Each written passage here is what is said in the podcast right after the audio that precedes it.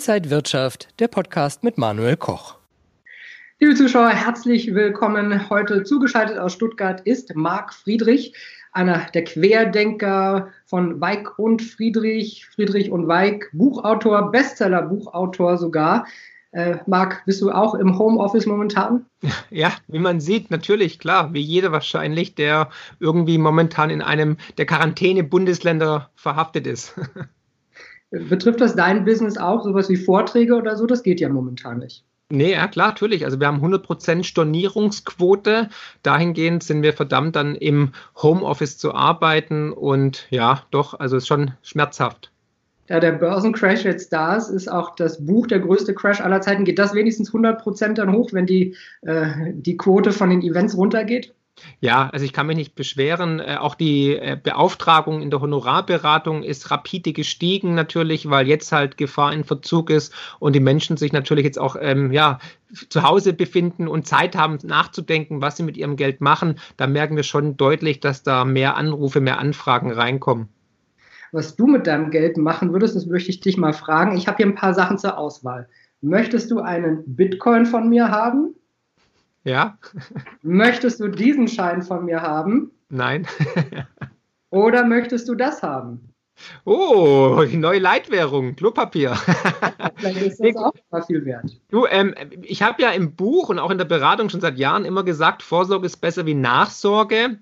Da arbeiten wir auch mit dem Bundesamt für Katastrophenhilfe und Bevölkerungsschutz zusammen. Deswegen Klopapier habe ich schon immer reichlich gehabt, weil ich habe in Argentinien beim Staatsbankrott 2001 erlebt, wie wertvoll Klopapier sein kann. Und äh, den, den mittleren Klopapierschein, den du mir gegeben hast, den gelben, äh, den grünen, den du mir gezeigt hast, genau, äh, nee, der, der, der, schmerzt eher am Hinterteil. Ah, das ist ein Euro, Euro, weißt du? Ah, Euro, Euro, okay, ja gut, auch bei Klopapier. Und ähm, ich würde mich für Bitcoin tatsächlich entscheiden, weil erstens ein Bitcoin kostet momentan über 6 6000 Euro. Und zweitens ähm, glaube ich einfach, dass es wichtig ist, jetzt ein digitales, dezentrales Asset zu haben, das nicht korreliert und als Alternativwährung im Portfolio zu haben, macht es doch durchaus Sinn. Am letzten Freitag hat das Handelsblatt eine Titelseite gehabt, kommt die nächste oder eine neue Euro-Krise? Also kommt eine neue Euro-Krise? Sind wir mittendrin? Wir waren nie draußen, lieber Manuel, wir waren nie draußen. Äh, wir haben doch einen Dauerkrisenmodus äh, in, in Europa, Dauerrettungsorgie der EZB. Wir sind nie aus der Zinsfalle herausgetreten. Wir haben immer noch Nullzinsen und schon wieder haben wir Notfallprogramme, haben wir Aufkaufprogramme in neuen, ungeahnten Höhen und drucken weiter Geld und bald werden wir auch Negativzinsen sehen. Dahingehend, was wir gerade erleben, ist das monetäre Endspiel. Wir erleben gerade live, wie der Euro zu Grabe getragen wird, weil diese Krise Krise wird der Euro meiner Ansicht nach nicht überleben. Ich habe ja im letzten Buch geschrieben, spätestens 2023 ist Schicht im Schacht. Da lag ich auch richtig mit dem Beginn der Krisen. Mich 2020 habe ich gesagt, wird die Rezession starten, die dann das Kartenhaus zum Fall bringen wird. Und jetzt sind wir mittendrin und wir sehen ja, ganze Länder sind abgeschottet und das Coronavirus war nicht der Grund, sondern lediglich der Auslöser, die Nadel, die die Immobilien, Aktien und Staatsanleihenblase zum Platzen gebracht hat und damit auch den Euro im Endeffekt in, in eurem Buch hast du das oder habt ihr ja den Crash praktisch vorhergesagt, aber ihr habt das ja auch schon seit ein paar Jahren immer wieder gesagt, da wird was kommen. Ist das Coronavirus, das was ja nicht absehbar war, aber jetzt wirklich, wie du sagst, so die, die Nadel, die da so einen kleinen Peaks gegeben hat und jetzt bricht das Kartenhaus zusammen? Es sieht so aus. Also wir haben schon früher gesagt, also der Crash wird kommen. Es ist die Frage, ob, sondern lediglich wann. Aber damals konnten wir kein Zeitfenster nennen. Und wir haben immer schon gesagt, dass Auslöser irgendwas Externes sein kann. Ne? Also ein schwarzes Schwanereignis. Ob das dann irgendwie ein Austritt eines Landes aus der Eurozone ist oder eine große Bank kippt um oder eine zweite Finanzkrise oder halt eine Pandemie, Naturkatastrophe etc. Das haben wir alles schon mal genannt. Aber jetzt sieht es ganz danach aus, als ob dieses Coronavirus das ganze Kartenhaus zum Zusammenbruch führt, weil wir sehen ja, weltweit. Die äh, Volkswirtschaften schotten sich ab, äh, werden auf ein Minimum reduziert und es ist historisch einmalig und dahingehend ähm, glaube ich ganz klar, dass das das schwarze Schwanereignis ist, das dem ganzen System den Rest gibt in, ja, in, in, in seiner Gänze. Ich habe so ein paar Themen, über die ich gerne mit dir reden würde. Lass uns mal bei den Notenbanken anfangen, wie du schon gesagt hast. Also jetzt kommen die nächsten Programme. Äh, wir reden jetzt nicht mehr von Milliarden, sondern wir reden jetzt von Billionen. Absolut. Also als ich mal Kind war, fand ich Millionen schon viel und unvorstellbar. Dann kam, kam man mehr immer zu Milliarden. Jetzt sind wir in Billionen-Dimensionen, nur um das nochmal so ein bisschen zu vergegenwärtigen. Also wir reden davon, Billionen werden ins Finanzsystem gesteckt, nämlich von der FED in den USA, von der EZB hier in Europa. Also alle drucken Geld und kaufen vielleicht irgendwelche faulen Papiere auf, die einem nicht passen, um die Märkte zu stabilisieren. Die Börsen, die sind aber trotzdem ins Minus gegangen. Da schien das erstmal gar nicht weiter zu helfen. Ja, also anscheinend sind diese ganzen Aufkaufprogramme der Notenbanken und Zinssenkungen tatsächlich ja, äh, verpufft. Und was wir gerade erleben, ist wirklich ein einmaliges Notenbankexperiment, nämlich wir sehen ja, anscheinend gehen die Instrumentarien der Notenbanken zu Ende. Ich meine, die FED hat in einer historischen Aktion, in einer außerordentlichen Krisensitzung an einem Sonntag die Zinsen auf Null gesenkt und am Montag ähm, dann darauf ähm, gesagt, hey, wir werden jetzt unlimitiert Staatsanleihen, aber auch Unternehmensanleihen erstmalig kaufen. Und das ist ein Tabubruch. Das ist der Offenbarungseid schlechthin, den ich ja im Buch prognostiziert habe. Da habe ich ganz klar gesagt, mit der nächsten Krise werden sie die Bazooka auspacken. Und hier ist sie. Äh, was wir gerade erleben, ist die dem, äh, ist, also ist krass einfach, ist äh, völlig absurd, weil jetzt wird jeden Abend für mindestens 125 Milliarden Dollar, beziehungsweise wenn man die anderen Aufkaufprogramme noch dazu zählt, sind es fast 200 Milliarden Dollar ähm, gekauft, was irgendwie nicht bei drei auf den Bäumen ist. Und wenn man das mal hochrechnet bis Ende des Jahres, würde die Summe, die Bilanzsumme der FED auf 45 Billionen Dollar steigen. Das ist mehr als die Hälfte des weltweiten BIP, um mal das in eine Relation zu stellen. Das ist absolut krank und zeigt einfach, dass dieses System System komplett am Ende ist und dass wir danach auf jeden Fall eine Inflation und eine Hyperinflation erleben werden, weil jetzt sind wir einfach am Ende dieses ganzen Spiels und die Notenbanken schießen aus allen Rohren. Was steckt denn dahinter? Ist es der politische Druck? Äh, hat Donald Trump im Prinzip der US-Notenbank die Pistole auf die Brust gesetzt und gesagt, ihr müsst jetzt handeln, sonst bricht hier alles zusammen und äh, ja, die Leute haben keine Jobs mehr, wissen nicht, wie sie einkaufen sollen und äh, das System bricht zusammen. Ja, teilweise, aber auch natürlich, dass die ersten Zinssenkungen und die ersten Aufkaufprogramme einfach wirklich ähm, verpufft sind, dass die einfach nur ein Tropfen auf den heißen Stein waren und dass sie nichts gebracht haben, weil die haben den Absturz an den Börsen weltweit nicht gestoppt. Und da hat man einfach sich entschlossen, dann wirklich ähm, mit ganz großem Geschütz rauszukommen. Und man hat ja gesehen, es hat ja auch eine Zeit lang dann funktioniert, aber das wird nur eine Zwischenerholung sein. Ich denke mal, langfristig ist der Abwärtstrend komplett intakt und wir werden einfach merken, dass wir mit Gelddrucken weder Wohlstand erzeugen können, noch dass wir den Klimawandel stoppen können oder äh, einen unsichtbaren ähm, Feind, nämlich das Coronavirus, stoppen können. Und das Coronavirus sieht gerade ganz danach aus, killt die Wirtschaft, killt die Realwirtschaft. Ich meine, wann zu unseren Lebzeiten jemals haben die großen deutschen Autobauer BMW, Daimler und Volkswagen die Produktion komplett gestoppt? Ja, ganze Volkswirtschaften werden heruntergefahren. Es zieht einen Rattenschwanz nach sich, wird Kollateralschäden und Auswirkungen auf uns alle haben. Steuereinnahmen gehen zurück, Kurzarbeit wird steigen. Wir haben die Arbeitslosenzahlen in den USA gesehen, die sind exponentiell gestiegen, so stark wie noch nie, 3,28 Millionen neue Arbeitslose. Also wenn man sich diesen Chart anguckt, da weiß man, das kann nicht gesund sein. Und diese Entwicklung ist ja noch gar nicht so alt. Es wird auch weitergehen, weil äh, wir werden im nächsten Quartal einfach auch dann die volkswirtschaftlichen Zahlen sehen. Wir sind in einer Rezession, wir sind in einer Deflation und die wird auch noch anhalten. Und danach wird wahrscheinlich die Deflation in eine Hyperinflation ähm, ja, sich äh, bewegen. Und dann wird es ziemlich spannend, weil die Notenbanken haben keine Instrumente mehr. Ne? Deswegen verschießen sie auch verzweifelt überall. Wir hatten jetzt im März allein 52 Zinssenkungen weltweit. Das zeigt mal auf, wie verzweifelt die Notenbanken sind und ähm, die wissen sich nicht anders zu helfen. Also dahingehend muss man jetzt wirklich sich um sein Geld kümmern. Kannst du nochmal sagen, wo wir hier in der Inflation und wo wir in der Deflation sind und warum das ein Problem ist? Also wir sind in der Rezession, ja, die Rezession ist da und jetzt haben wir die Deflation. Wir sehen ja, alles wird liquidiert. Der Margin Call wurde ausgerufen, man hat Aktien verkauft, man hat ähm, Silber verkauft, Öl verkauft, alles wurde abverkauft. Bitcoin ging natürlich nach unten, nur, nur, nur Toilettenpapier ging hoch, ja. Also Toilettenpapier ist das neue, das neue Geld sozusagen.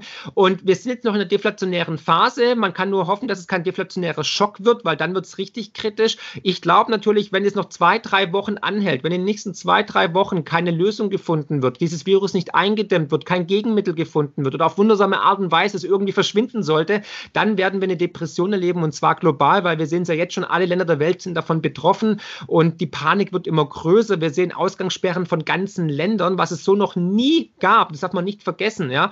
Und ähm, die Arbeitsmarktzahlen in den USA waren so ein Aha-Effekt für viele. Und dahingehend ähm, glaube ich, dass wir relativ schnell von der Deflation in die Hyperinflation ähm, übergehen werden, weil die Notenbanken so viel Geld reinpumpen wie noch nie. Du hast es schön erwähnt. Wir sprechen jetzt schon von Billionen. Während der großen Finanzkrise 2008 haben die großen Notenbanken 15 Billionen Dollar ins System gepumpt. Ähm, die amerikanische Notenbank hat jetzt schon 6 Billionen in die Hand genommen und die deutsche, äh, die deutsche Bundesbank wollte ich schon sagen, aber die auch. Aber die EZB hat jetzt auch schon ein Paket angekündigt mit 750 Milliarden und es wird noch lange nicht das Ende der Fahnenstange sein. Wir werden weitere Interventionen sehen, einfach weil die Verzweiflung groß ist, weil man versucht, die Märkte zu stabilisieren, zu beruhigen, aber es wird nicht funktionieren, weil die Unsicherheiten sind einfach immens. Aber wenn du jetzt eine Depression ansprichst, es ist ja zu erwarten, Donald Trump hat ein wahnsinnig schlechtes Krisenmanagement gemacht. Der hat das Virus ja am Anfang erstmal überhaupt nicht wahrgenommen. Jetzt sieht man, äh, wie viele Tote da in New York oder in den USA generell schon äh, zu verzeichnen sind. In New York werden Kühlhäuser für die Leichen schon aufgestellt. Äh, einer meiner Freunde, der Peter Tuckman, einer der bekanntesten Wall Street Trader an der New York Stock Exchange für 35 Jahre, ist auch gerade äh, krank. Da drücke ich mal die Daumen, dass da alles gut läuft. Aber wir sehen wirklich ganz, ganz viele Leute sind einfach krank, weil das so lange auch geschoben wurde. Und jetzt sehen wir natürlich die Einschläge in der Wirtschaft und die werden doch immer schlimmer werden. Also wir werden doch jetzt in den nächsten zwei, drei Wochen keine besseren Nachrichten hören. Ja, deswegen, ich gehe leider davon aus, dass es tatsächlich noch viel, viel schlimmer wird, dass die Zahlen explodieren werden, dass wir auch die Hunderttausender-Marke der Infizierten in Deutschland in der nächsten Woche ähm, leider überschreiten werden, dass es zu noch mehr Ausgangssperren, noch mehr ähm, Beraubung der Freiheitsrechte kommen wird, dass wir volkswirtschaftliche Implikationen sehen werden, die mit großen Schäden einhergehen werden, dass wir weitere eine Pleitewelle sehen werden, Kurzarbeit, Arbeitslosenquoten in ganz neuen Dimensionen. Ich meine, der Chef der, der Fed in St. Louis Lewis hat gesagt, er geht von 30 Prozent aus, ja. Wir haben jetzt schon die ersten Zombie-Unternehmen gesehen, die umkippen, ja, also Maredo, Vapiano, Flybe und so weiter. Da werden viele weitere folgen. Und wir sehen halt auch fiskalische Stimuli äh, in, in Billionenhöhe. Die Bundesrepublik hatte Jahre, jahrelang kein Geld für Digitalisierung, Kindergärten und Bildung und Infrastruktur. Und auf einmal werden 1200 Milliarden, also 1,2 Billionen Euro ähm, aus dem Hut gezaubert, nach dem Motto, jetzt machen wir hier äh, 15.000 Euro für jeden Kleinunternehmer. Wir werden Unternehmen enteignen oder vielleicht sogar verstaatlichen mit 100 Milliarden. Und das sehen wir ja weltweit. Trump hat auch angekündigt, bis zu zwei Billionen Dollar ins System zu pumpen, um da die Wogen zu glätten. Aber das wird nichts bringen, weil diese Schäden sind immens. Die kann man nicht, ich beschreibe es wie ein Tsunami, ja. Du kannst es nicht mehr aufhalten. Das ist Naturgewalt. Und mit jedem Tag werden halt die volkswirtschaftlichen Implikationen größer und schädlicher, weil das kostet uns allein in Deutschland wahrscheinlich zwischen 50 und 60 Milliarden pro Woche. Aber ich denke mal, wir sind jetzt schon bei der Billionengrenze äh, an Schaden, den wir erreichen erreicht haben. Ich meine, Schengen wurde abgeschafft, wir haben wieder Grenzkontrollen. Also all das, was in den letzten Jahren für unmöglich galt, ist auf einmal möglich. Und dahingehend bin ich eher pessimistisch. Ich würde mich auf das Worst-Case-Szenario auch vorbereiten, in der Hoffnung, dass es nicht eintritt. Aber ich glaube, ähm, diese Zwischenerholung an den Aktienmärkten wird nicht weitergehen. Ganz im Gegenteil, ich glaube, wir werden noch einen weiteren ähm, ja, Absturz sehen, der noch viel empfindlicher sein kann. Weil wenn es eine Depression wird, dann sind die jetzigen Kurse immer noch sehr, sehr teuer. Aber wenn wir jetzt hier diese ganzen Billionen kritisieren, die die Notenbanken ins System pumpen, was wäre die Alternative? Ja, es gibt keine Alternative. Wir haben einfach wertvolle Zeit verstreichen lassen durch die Phlegmatie, durch die Inkompetenz unserer politischen Elite. Wir hätten eigentlich, also ich habe im Anfang Januar äh, und Februar schon Videos zu Corona gemacht auf meinem YouTube-Channel. Da habe ich schon gesagt, Leute, wir leben in einer globalisierten Welt. Das ist äh, ein Virus, der ist zwar in China, das ist momentan weit weg, aber es fliegen jeden Tag Flugzeuge und Waren hin und her und irgendwann wird dieser Virus auch zu uns kommen. Lasst uns die Zeit nützen, lasst uns jetzt schon Vorkehrungen treffen, ja. Und es wurde leider nicht erhöht, ja. Also nicht, dass ich die, die die Anmaßung habe zu denken, dass mir irgendjemand zuguckt da oben aus der politischen Kaste. Aber es war so sicher wie das Abend der Kirche. Wir sind aus den Aktien ausgestiegen, haben antizyklisch auch Putz gekauft auf die Airliners, also auf Tourismus, auf Hotels, ähm, ähm Banken, Autozulieferer etc. und ähm, sind bei 13.600 ausgestiegen im DAX. Ja, und das ist natürlich goldrichtig und die Putzen natürlich explodiert, weil es war absehbar. Es war klar, dass in der globalisierten Welt dieser Virus sich natürlich ähm, ausbreiten wird. Und dahingehend war das ein No-Brainer und da musste man nicht, nicht irgendwie äh, ähm, Raketenwissenschaft studieren, sondern es war klar, das wird kommen und jetzt ist es halt da. Und diese acht, neun Wochen haben die Politiker leider sinnlos verstreichen lassen, weil sie es nicht wahrhaben wollten. Sie hatten halt die Entscheidung, wie China den Stecker zu ziehen und den ökonomischen Schaden hinzunehmen oder halt die Menschen zu opfern. Und in Deutschland oder auch in der westlichen Welt hat man sich halt dazu entschieden, die Wirtschaft laufen zu lassen, weil Menschenleben anscheinend nicht so viel wert sind wie Geld. Genau, aber jetzt hat man sich ja entschieden einzugreifen. Das führte eben auch zu diesen Grenzschließungen, äh, die natürlich Freiheitsrechte äh, beeinträchtigen. Aber muss man das nicht machen, um jetzt einmal, wie du sagst, den Stecker zu ziehen, um für zwei, drei, vier, fünf, sechs Wochen, wie lange das dann auch dauert, um einmal zu sagen, wir äh, ziehen hier den Stecker und danach geht es hoffentlich einigermaßen geordnet weiter und irgendwann wieder normal weiter. Ähm, also ich glaube nicht, dass wir in wenigen Wochen wieder in der alten Welt aufwachen. Ganz im Gegenteil, ich glaube, wir werden in einer komplett neuen Welt aufwachen, weil wenn du China als ähm, Basis nimmst, dann siehst du einfach, da ging es los schon im Dezember, aber erst Ende Dezember wurde es an die WHO gemeldet. Ähm, dann hat man drei Monate Quarantäne gehabt. Jetzt gibt es die ersten Lockerungen anscheinend, aber eine, eine, eine Grippe oder ein Virus kommt immer in Wellen. Es wird eine zweite Welle kommen, eine dritte Welle kommen und dummerweise ist dieser Virus auch nicht wärmeempfindlich. Dahingehend ähm, ist Frage, ob es überhaupt eine Pause geben wird. Ich denke mal, drei Monate davon musst du ausgehen. Ich weiß auch, dass viele große deutsche DAX-Konzerne ebenfalls von drei Monaten, sogar von sechs und zwölf Monaten ausgehen. Und ich glaube nicht, dass unsere hoch getaktete und in sich greifende Just-in-Time-Gesellschaft darauf aufgebaut ist. Da wird es einige Probleme geben, weil erstmalig haben wir einen Angebotsschock und einen Nachfrageschock und die Just-in-Time-Produktion funktioniert auch nicht mehr, wenn Lieferketten zusammenbrechen. Das heißt, da kommt was auf uns zu, was es so noch nie gab. Das ist absolutes Neuland und es wird natürlich auch Auswirkungen auf uns alle haben. Und ich glaube, wenn es so kommt, wie ich es befürchte, dann wird der, die Finanzkrise 2008 aussehen äh, wie ein leichtes Sommergewitter und wird auch 1929 in den Schatten stellen. Nicht, dass ich mir das wünsche, aber ähm, die, die volkswirtschaftlichen Eckdaten sprechen dafür, dass es ein größerer Crash wird, eine größere Rezession wird, ein größerer Abschwung wird, wie alles, was wir jemals zuvor gesehen haben. Was ich aber leider auch in den Büchern ja prognostiziert habe, dass es so kommen wird, weil die Ungleichgewichte waren vorher schon da. Ne? Also nochmal, der, das Coronavirus ist nicht der Grund, sondern lediglich der Auslöser. Und hätte das ein robustes, gesundes Finanzsystem getroffen, wäre es ganz anders verlaufen natürlich. Aber durch die Inkompetenz und Phlegmatie der Politik gepaart mit den Ungleichgewichten in der Geld- und Finanzpolitik haben wir jetzt halt den perfekten Sturm. Wir haben ja schon oft über den Brexit gesprochen. Jetzt bei den Grenzschließungen haben wir gesehen, dass viele Staaten einfach gemacht haben, was sie wollten. Also auch Brüssel hatte im Prinzip ja nichts zu sagen. Äh, man hat sich mit anderen Staatschefs erstmal nicht abgesprochen. Ist das auch so der erste Hinweis, dass vielleicht der Euro in Gefahr ist, dass die Länder irgendwann machen, was sie wollen? Ja, also de facto, Schengen ist abgeschafft worden. Ähm, jedes Land guckt nur nach sich. Wir sehen keine Solidarität, keinen Zusammenhang. Anstatt den Menschen zu helfen, kümmert sich die EU gerade darum, weiter zu expandieren, um Aufnahmegespräche mit Albanien und Nordmazedonien zu führen. Also völliger Realitätsverlust meiner Ansicht nach. Und dieser Elfenbeinturm jetzt zum Einsturz kommen. Ich habe es ja schon lange gesagt und auch im letzten Buch beschrieben. Ich glaube, die EU und der Euro werden Hand in Hand ähm, sich jetzt selber abschaffen. Das dauert keine 12 bis 24 Monate mehr, dann ist das alles Geschichte.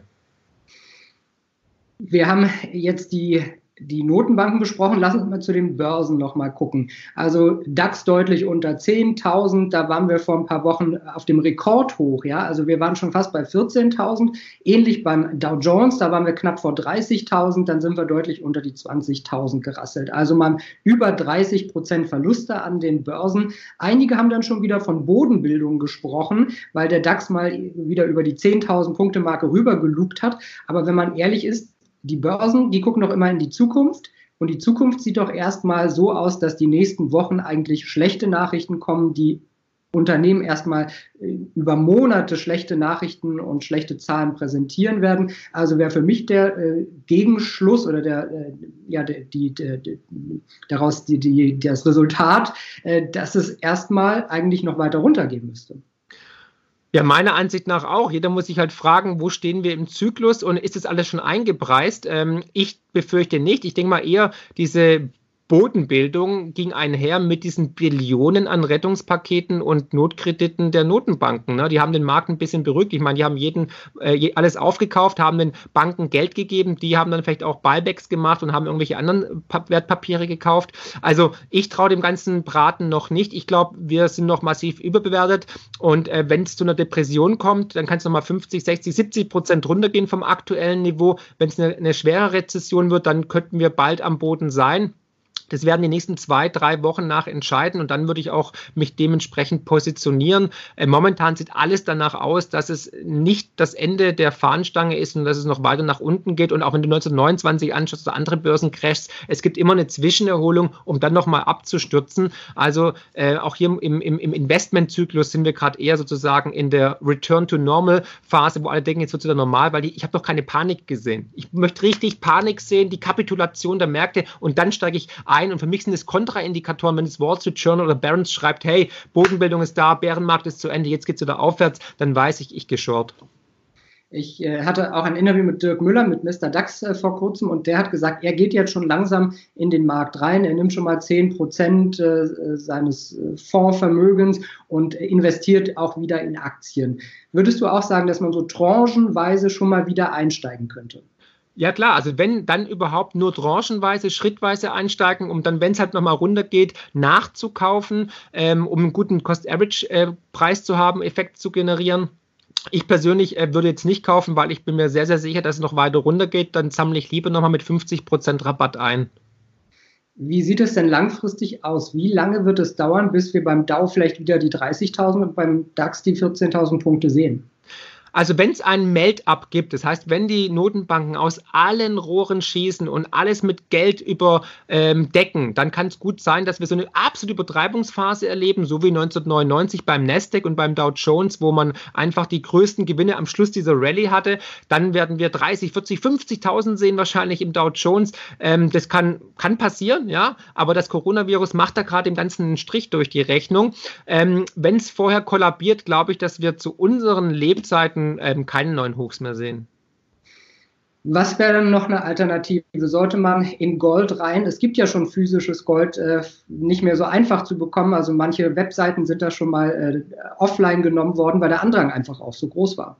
Ja, ja klar, also umso mehr Geld gedruckt wird und äh, inflationär aufgeblasen wird, umso mehr braucht man eine Art Gegengewicht, was durch die Natur oder durch die Mathematik limitiert ist. Und da bietet sich natürlich unter anderem das Geldmetall Gold an, aber auch Silber, äh, Grund und Boden, direkte Unternehmensbeteiligungen, äh, Diamanten, äh, Bitcoin finde ich interessant. All das habe ich ja im Buch aufgezeigt und die werden ihre große Stunde natürlich haben, wenn die Inflation und Hyperinflation äh, losschlägt. Dann wird man äh, alles haben, besitzen müssen, was limitiert ist, auch eine, eine Immobilie Immobilie kann natürlich dann sinnvoll sein. Markus Krall hatte in einem Interview gesagt, er erwartet den Goldpreis so bei 2000, perspektivisch gesehen vielleicht sogar bei 3.000, 4.000. Das ist natürlich enorm viel. Glaubst du so solche Steigerungsraten auch? Ja, ich habe es im Buch prognostiziert. Ich habe gesagt, ich glaube, wir werden neue Hochs sehen relativ bald, schon im Jahr 2020, 2021 äh, in Euro. Die haben wir ja jetzt eigentlich schon. Ähm, und dann werden wir auch ähm, 4.000, 5.000 äh, Dollar sehen pro Unze. Und in der Übertrauungsphase kann es auch auf 10.000 Dollar gehen. Und das sind so meine Preisprognosen. Also bei 5.000 bin ich mir sehr, sehr sicher, dass es kommen wird. Äh, 10.000 kann auch durchaus sein. Ich meine, momentan ist wirklich alles möglich der Bitcoin hat ja auch erstmal verloren. Da hieß es, dass große äh, Vermögensverwalter rausgegangen sind, weil die Cash brauchten für andere Dinge, um andere Lücken wahrscheinlich zu schließen. Äh, aber für dich der Bitcoin auch ganz klar äh, auf der Watchlist. Ja, nicht nur auf der Watchlist, sondern auf der Kauflist. Da würde ich jetzt eher äh, antizyklisch häppchenweise, tranchenweise einsteigen und mit 10% Positionen reingehen. Genau, ähm, weil ähm, er, der Bitcoin ist liquide, deswegen wurde er verkauft und er wurde durch den Margin Call, ähm, durch den deflationären Schock ähm, äh, liquidiert, weil man einfach dann Geld braucht, weil man Cash braucht. Und da sehe ich eine große Zukunft. Ich habe es im Buch ja geschrieben. Ich schätze bis 2022. Äh, unsere Modelle sagen ganz klar einen, einen Preis von 42.000 Dollar hervor. Und da bin ich sehr, sehr pos positiv und optimistisch, weil ich glaube, das Abwortpotenzial ist viel, viel größer wie jetzt bei Immobilien oder Aktien, weil die sind schon gut gelaufen. Und wenn man einfach als einen kleinen Anteil, zwei, drei, drei, vier, fünf Prozent des Gesamtvermögens in nicht korrelierendes neues Asset, das digital ist und dezentral ist und nicht manipulierbar ist und nicht in der Obhut von Politikern oder Notenbanken ist, dann hat man auf jeden Fall mehr Gewinn. Das sollte man machen. An jeder sollte ein bisschen Bitcoins besitzen, um einfach eine Art Gegengewicht zu haben, was limitiert ist.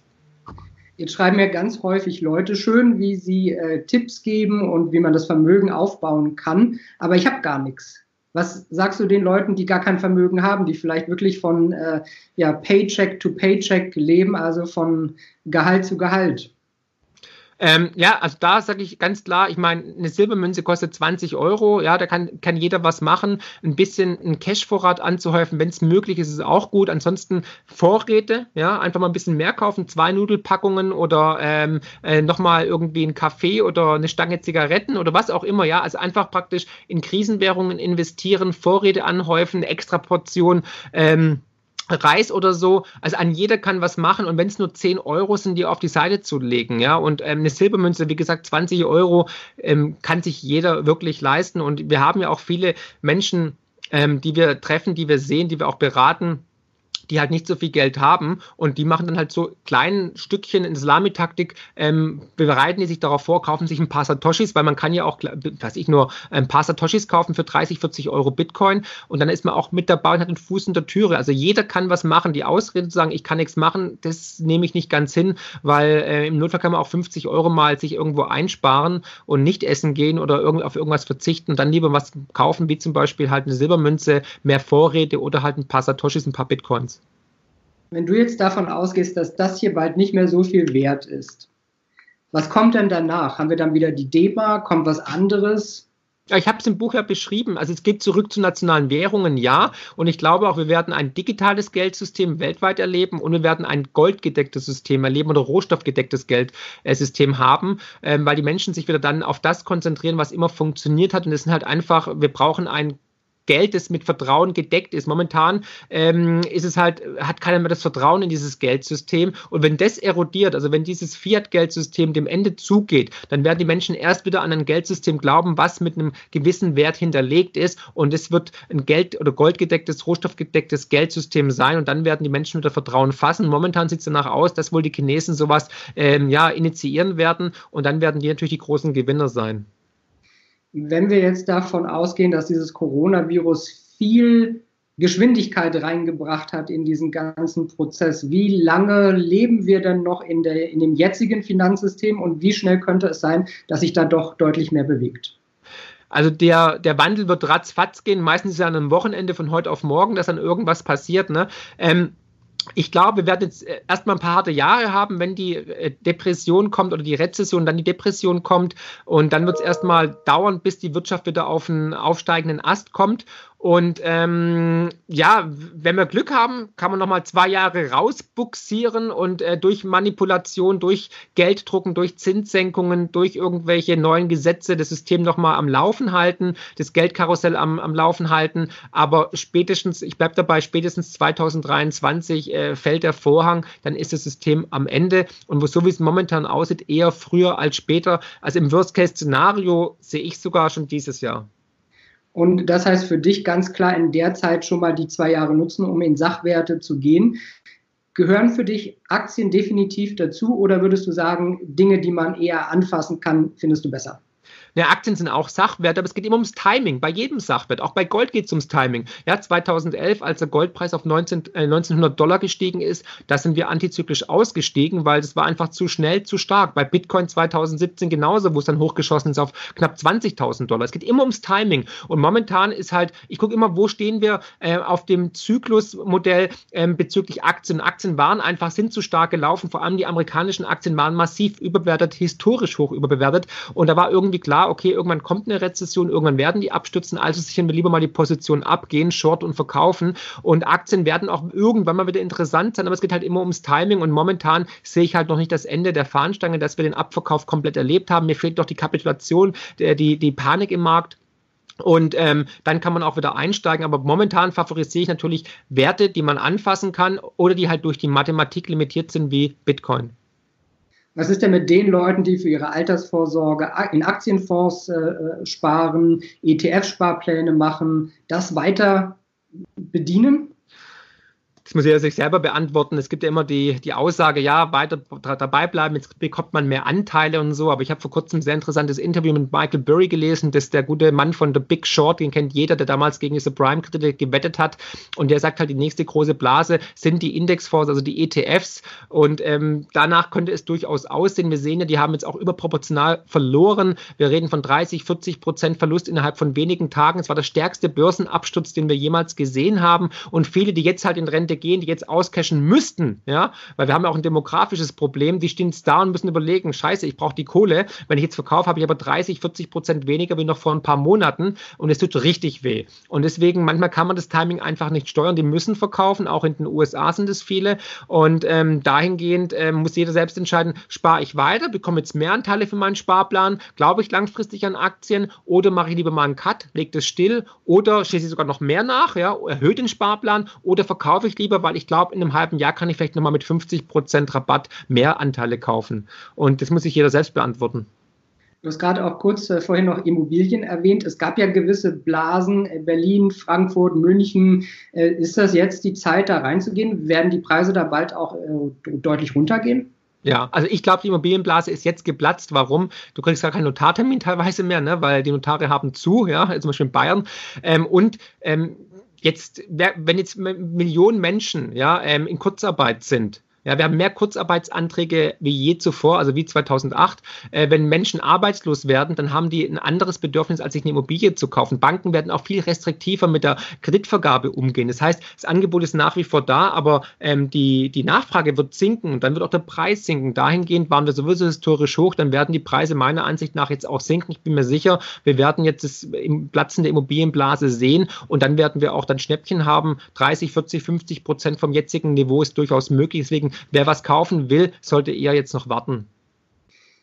Donald Trump hat ja den Amerikanern äh, so, sogenanntes Helikoptergeld schon versprochen. Also jeder Amerikaner soll einen Scheck bekommen, 1000 Dollar oder 1200, 500 noch für die Kinder obendrauf. Wäre das was äh, für die EZB, statt äh, so viele Anleihen aufzukaufen, jedem Europäer noch einen Scheck in die Hand zu drücken? Ja, selbstverständlich. Alles, was irgendwie mit Gelddrucken zu tun hat, ist natürlich was für die, für die, für die EZB und für die Notenbank. Wird kommen, auch das hatte ich ja prognostiziert, als letzte verzweifelte Maßnahme, um das System am Leben zu erhalten, werden die auch noch irgendwann Geld verschenken mit dem Helikopter oder mit dem ICE oder mit dem äh, Flugzeug, egal wie. Ähm, sie möchten halt die Inflation ankurbeln dann wird aber dann der ein oder andere erkennen, dass der Geldwert, dass der Wert des Geldes null ist und dann haben wir eigentlich das Ende des Systems besiegelt. Also es ist nur eine Frage der Zeit, bis dieses Helikoptergeld kommen wird und es wird ja schon breit diskutiert. Was macht es denn jetzt mit uns als Gesellschaft? Ändert sich bei dir schon im Leben was? Denkt man mehr darüber nach? Äh, vielleicht auch einfach einfache Dinge. Man äh, verbringt mehr Zeit mit der Familie. Man kocht abends mal zusammen, wo man vielleicht sonst hektisch irgendwelche Sachen gemacht hätte. Ändert das gerade was? Ja, vielleicht sollten wir diese Krise als eine Chance nehmen, was ich ja immer äh, sage, jede Krise ist eine Chance. Ich meine, vielleicht ähm, kann man jetzt einfach mal sich ein bisschen besinnen, ein bisschen demütiger werden, zu sehen, hey, vielleicht ist doch nicht alles Gold, was glänzt. Ist das System, in dem wir leben, überhaupt lebenswert? Wo stehe ich? Wo möchte ich in Zukunft leben? Dass wir jetzt auch in der Krise eher näher zusammenrücken, uns gegenseitig helfen, auch mal nach dem alten Nachbarn gucken, dem vielleicht mal ein, äh, irgendwie einen Einkauf anbieten oder fragen, ob man ihm irgendwie helfen kann in dieser schwierigen Zeit.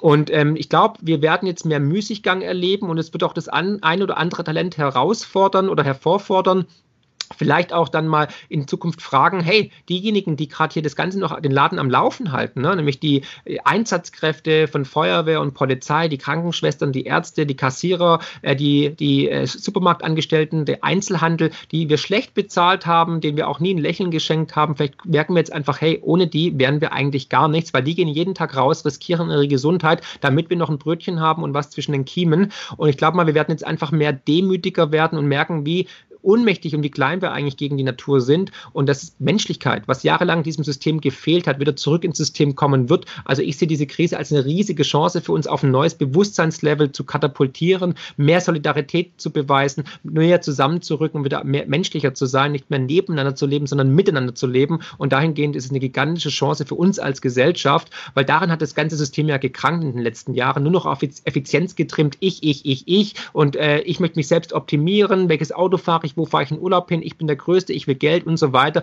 Darum geht es im Endeffekt nicht, weil ich glaube kaum, dass du oder ich mal auf dem Sterbebett liegen und denken, wo geil, habe ich viele Aktien, da geht es um andere Werte. Und diese Werte werden durch solche Krisen natürlich hervorkristallisiert. Und jetzt zeigt sich halt die Stärke und Schwäche dieser Gesellschaft und daran werden wir arbeiten müssen. Und ich glaube, ich bin fest davon überzeugt, dass ein goldenes Zeitalter jetzt beginnt und wir werden in wenigen Wochen in der neuen Welt aufwachen, ob wir wollen oder nicht.